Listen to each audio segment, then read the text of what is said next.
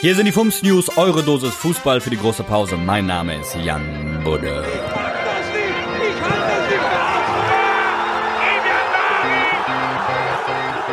Deutschland. Die deutschen Vertreter in der Champions League richten einen Solidaritätsfonds mit 20 Millionen Euro ein, um in Not geratenen Vereinen in der ersten und zweiten Bundesliga zu helfen.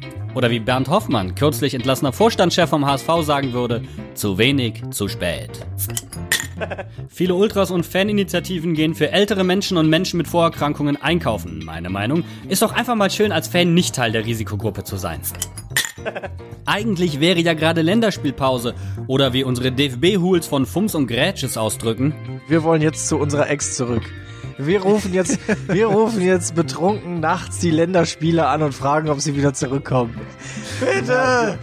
Komm zurück! Yogi! Ich lieb dich doch! Es tut mir leid. Aber du warst immer das, was mich am meisten geschützt hat. Boah.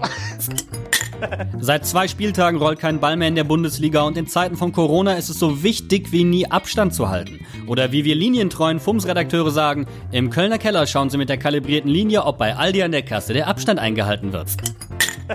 Berlin. Bei Hertha BSC möchte man sich auf der Position des Torhüters verstärken. Ex-Trainer Jürgen Klinsmann bezeichnete Thomas Kraft als Spieler ohne Mehrwert. Jetzt denkt man über eine Verpflichtung von Loris Karius nach. Der Mehrwert in dem Fall Sophia Tomalla.